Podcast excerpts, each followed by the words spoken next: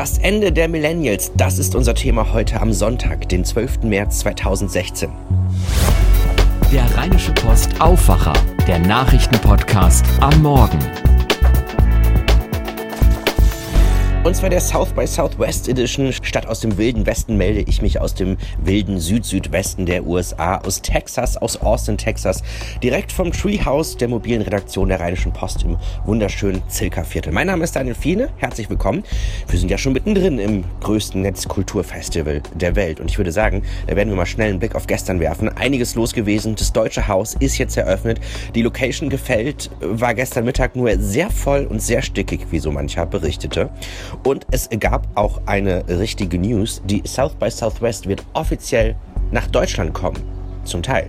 Wir haben ja gerade schon oder gestern schon gehört, dass äh, Daimler-Chef Dieter Zetsche äh, einen Auftritt hatte.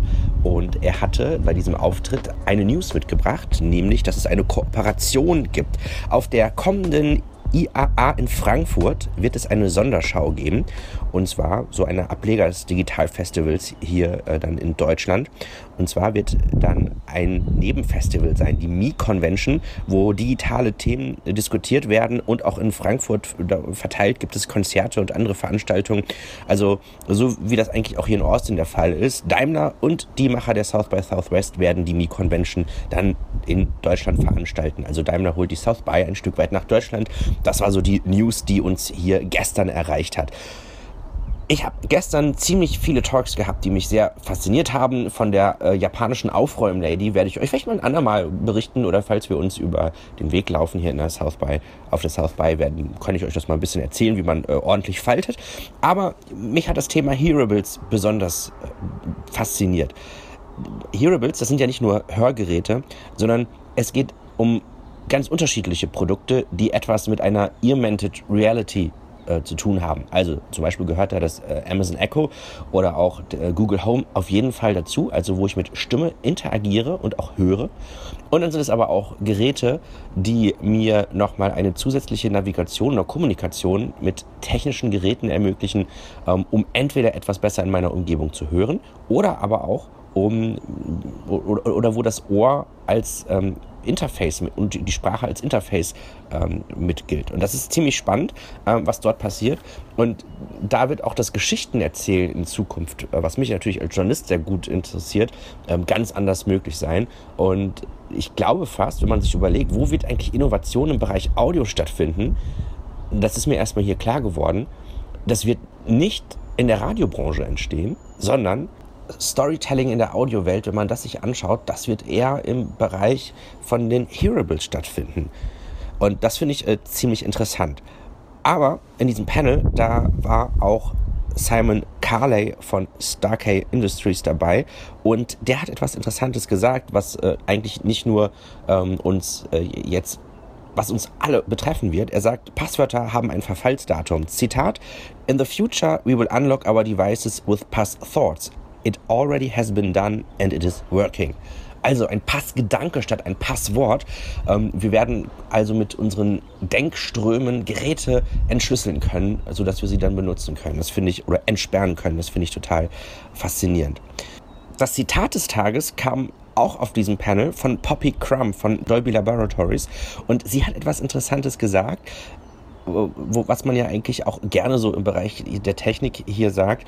Ähm, also grundsätzlich ist es ja so, dass in Osten erstmal alle neue Technik bejubelt wird und manchmal fehlt da so ein bisschen die kritische Distanz. Und äh, sie, sie sagte einen Satz, den man hier oft hört, mit einem entscheidenden weiteren Halbsatz. Und das war wirklich so mein Zitat des Tages. Just because something can be done doesn't mean it should be done, but people will. Mit diesem Halbsatz, da ergeben sich ja natürlich für ganz viele Diskussionen ähm, eine ganz neue Diskussionsstränge, die man dann auch sich entlanghangeln muss. Und das war auf jeden Fall schon eine, eine gute Sache. Das Thema Medien hat mich auch noch fasziniert, nämlich ähm, wenn es darum geht, das Entwickeln von neuen Medienformaten. Wer sind die Zielgruppen? Wer ist die Konkurrenz? Und da haben wir zum Beispiel von Joshua Topolsky, der dann The Outline vorgestellt hat. Das ist nämlich sein neues Projekt, das für neues Medien nicht unbedingt die New York Times oder BuzzFeed die Konkurrenz sind, sondern Snapchat, Tinder, Instagram und Facebook. Er sagt, die Zukunft der Medien liegt äh, in Werbeanzeigen, die sexier sein müssen, ganz groß geschrieben, Und dann so im Nach, Nach, Nachsatz. Und natürlich tolle Geschichten sind auch wichtig. Das fand ich ganz interessant. Ja, was hat er zur Zielgruppe gesagt? Ähm, das fand ich sehr interessant. Das war so die Folie des Tages.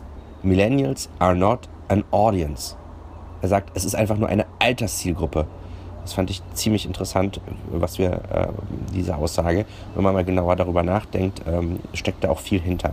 Über den Vortrag von Joshua Topolsky, der ja äh, von Engadget kommt, bei Bloomberg gearbeitet hat und natürlich richtig bekannt wurde äh, für seine Arbeit bei The Verge und bei Vox.com. Darüber habe ich auch mit Lina Tim geredet. Sie ist vom Media Lab Bayern. Wir laufen jetzt hier gerade über die Straßen von Austin. Es hat endlich aufgehört zu regnen. Und jetzt langsam beginnt das Partyprogramm, sprich Zeit nochmal den Tag Revue passieren zu lassen.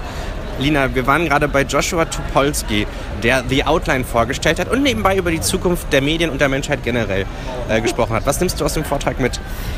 Ich nehme mit, dass wir alle coolere Werbung machen müssen. Das hat man irgendwie schon an vielen Ecken und Enden gehört, auch in Deutschland. Ähm, aber die haben es wirklich auf die Spitze getrieben. Und ich fand ganz spannend, dass er gesagt hat, er wollte sich eigentlich nie so viel mit Werbung beschäftigen, als er The Outline gestartet hat und musste das dann aber auf einmal, weil es keine Angebote gab. Das war auch ganz interessant und auch noch die Erkenntnis, Millennials sind keine Zielgruppe, sondern es ist eine, eine, eine Altersspanne. So, das fand ich auch noch ganz interessant. Also er glaubt nicht mehr, er, er glaubt nicht mehr an Massenmedien. Sie möchten möglichst klein sein, aber viel rausholen. So, das fand ich irgendwie ganz interessant. Ja, das ist ja aber tatsächlich auch so ein Trend, ähm, so in die Nische zu gehen. Also ich finde, das sieht man ja schon ein bisschen länger. Es ist natürlich auch mal ganz erfrischend, dass jemand sagt, Millennials, das sind allein in Amerika 85 Millionen Menschen. Wie kann das denn bitte eine Zielgruppe sein? Ähm, aber genau den Punkt, dass du dir halt, und das, ich finde, ich habe mich echt gefragt, warum wir das nicht schon länger machen, weil es geht halt digital. Du kannst dir digital genau die Leute raussuchen, ähm, die du wirklich erreichen willst, die sich um ein Thema scharen. Ähm, das konnten wir halt früher nicht, weil Distribution immer nur an die Masse ging. Aber jetzt geht's halt und endlich macht's mal einer. Was hat dich ansonsten heute inspiriert? Ich habe Grumpy Cat getroffen. Tatsächlich? Ist Grumpy Cat wieder da dieses Jahr? Grumpy Cat ist wieder da und ist heute mit einem Bus durch die Stadt gefahren. Und ähm, ich habe irgendwie eine halbe Stunde auf sie gewartet, bis dann dieser Bus da war. Und dann war eine leicht sedierte Katze da drin. Und sie war viel kleiner als normale Katzen. Das hat mir ein bisschen Angst gemacht. Ja, man, man ist sich ja immer nicht sicher, ob die so irgendwie so Beruhigungsmittel bekommen hat, ne? Ich würde es jetzt mal nicht pauschal ausschließen. Ja, ja, das, sind, das, das ist eine Frage, die immer gerne diskutiert wird rund um Grumpy Cat, aber sie guckt wirklich. Und inhaltlich, was hast du da noch mitgenommen heute? Ach, der braucht schon Inhalt, wenn er Grumpy Cat hat. Ja, das stimmt eigentlich. Ähm, Habe ich auch gerade überlegt, als ich die Frage stellte. Ich war noch in einer Live-Video-Session weil ich dachte, mir könnte mal endlich jemand erklären, was es äh, mit diesem Live-Video-Trend auf sich hat, weil ich ja denke, wir haben das doch die letzten Jahre alles abgeschafft und können endlich Video dann gucken, wann wir wollen. Und jetzt fangen die alle mit ihrem Live-Zeug wieder an. Ähm, aber tatsächlich haben die den einzigen Punkt sich rausgegriffen, den ich auch interessant finde, und das ist halt der direkte Rückkanal. Also eben über das Kommentieren ähm, dass man da viel näher eigentlich an seinen Nutzern wieder dran ist. Und das finde ich tatsächlich ein ganz, äh, ja, eigentlich den einzigen Aspekt, für den sich diese Live-Videogeschichte lohnt. Oh, ja, und ich glaube, wenn tatsächlich ein Event passiert, wo es ein großes Bedürfnis ist, möglichst nah dran zu sein. Ja, aber das sind halt, wenn wir ehrlich sind, irgendwie vier im Jahr oder so. Also ja, ich mein, genau. So, und ähm, das, dann, das hat man sich aber früher dann auch live im Fernsehen angeschaut oder da würde ich heute auch noch irgendwie Kabelfernsehen für anschalten, aber alles andere halt nicht. Ich meine, so viel Live-Content haben wir einfach nicht, der spannend ist. Morgen. Das Giraffenbaby. ist das eigentlich jetzt geboren worden, dieses Giraffenbaby? Also, äh, wir haben bei RP Online ja mal einen, zum Weltkatzentag äh, acht Stunden aus dem Tierheim äh, Babykatzen gezeigt. Echt? Wie, ja, wie das war das? Es war, also wir haben die ganze Zuschauerzahlen, ähm, die, die Sendezeit zusammengezählt und wir haben 355 Tage Lebenszeit, einige sagen verschwendet, ich würde sagen aufgewertet. ja, mit Babykatzen darf man das machen. Aber es ist halt auch kein Journalismus. Aber es geht, es, geht, es geht da um Emotionen. Ja, also und Unterhaltung. Na gut, das ist kein ja, Journalismus. Ja, stimmt. Ich, bin, ich hasse halt auch immer diesen Satz, es ist kein Journalismus. Aber ähm, also ich meine, habt ihr da noch Infos zu gemacht, zu Babykatzen? Und nee, natürlich nicht. Doch, da haben wir noch ein paar Klickstrecken irgendwo im Archiv. Die haben wir dann als Related Content rangehangen. wir haben... wir weichen ab. Es ist, es ist Sonntagmorgen, ähm, ja, wo wir das jetzt hören, obwohl jetzt in Wirklichkeit ja noch Samstagabend äh, ist. Aber heute Mittag ist eine Veranstaltung, die du wärmstens empfehlen möchtest. Was passiert da? Ja, wir haben äh, das erste wirkliche Meetup von Digital Journalism Rocks. Das ist ja meine Gruppe von digitalen Journalisten. Deine Slack-Gruppe? Meine Slack-Community, genau. Und wir sind mittlerweile fast 1000 Leute. Das flasht mich ein bisschen. Ja. Ähm, und ich habe gedacht, es wird Zeit, dass wir uns treffen. Und äh, wo, wenn nicht auf der South by Southwest? Wann und wo? Also, ähm, heute 13.30 bis 15 Uhr im German House und es sind die coolsten Journalisten von der ganzen South by da, also nicht verpassen. So, jetzt aber der Blick auf heute. Äh, und zwar gleich um 9.30 Uhr geht es schon los. Ich glaube, eine Veranstaltung, wo der Raum viel zu klein ist. Covering POTOS, a conversation with the failing NYT. Und da bin ich sehr gespannt, dass der ähm, New York Times Executive Editor Dean Beckett da sein wird. Und er wird erstmal sehen, wie jetzt äh, in der 166-jährigen äh, Geschichte seiner Zeitung jetzt Präsident Trump gehandelt wird. Und was die negativen Seiten sind, was die positiven Seiten sind. Ich glaube, das wird ein großes Echo geben. Äh, Im letzten Jahr hat mich eine Sache hier in den USA wirklich fast ein bisschen schockiert, nämlich die Insolvenz von Gorka also Gorka hat es nicht unbedingt als, als, Tratsch und äh, Quatschblatt im Internet, ja, weiß ich nicht. Also das ist, Gorka muss es nicht geben, die machen, haben auch viel Quatsch gemacht. Ähm, aber äh, die Art, wie sie in den Bankrott getrieben worden sind, nämlich durch eine Klage von Hulk Hogan. Und diese Klage hat er nicht selber finanziert, sondern Peter Thiel, äh, der große Investor aus dem Silicon Valley, der nämlich eine persönliche Fehde mit Gorka hatte. Und ähm, diesen Einfluss von Milliardären aus dem Silicon Valley auf Medien, äh, das ist wirklich viel diskutiert worden und ist heute nochmal Thema um 11 Uhr in Live After Gorka.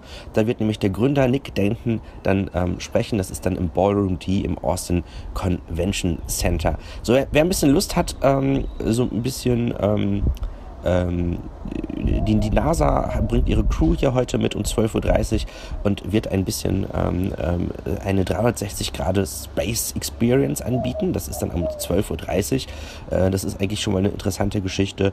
Ähm, und Mark Cuban ist, äh, und Tech Executives ist Government Disrupting Disruption. Mark Cuban, ihm gehört ja unter anderem auch die Dallas Mavericks und äh, ähm, der ist mit dabei. Ähm, also ich glaube, dass das ganz interessant wird. Äh, diese Diskussion, die ist heute um 17 Uhr auch im Ballroom die im Austin Convention Center. So, also viel, viel los. Und das war's auch schon für heute. Die nächste Ausgabe von unserer South by Edition im Aufwacher gibt's dann Montag früh, morgen früh zur texanischen Zeit, dann so 7, 7.30 Uhr und um 13, 3, bzw. 13.30 Uhr zur deutschen Zeit. Da würde ich mich auch freuen, wenn ihr den äh, Podcast weiterempfehlt, äh, irgendwie über Facebook oder über Twitter oder sonst wie, damit dann auch noch ähm, viele darauf aufmerksam werden, dass wir hier immer so ein, ein kleines Morning Briefing für euch haben. Mein Name ist Daniel Fiene. Ich twittere unter @fiene, schreibt sich wie Biene nur mit F. Ihr findet dieses Projekt unter zeitgeist.de rp-online.de und zum Schluss noch das Wetter für Austin, Texas. Der große Regen ist erstmal vorbei.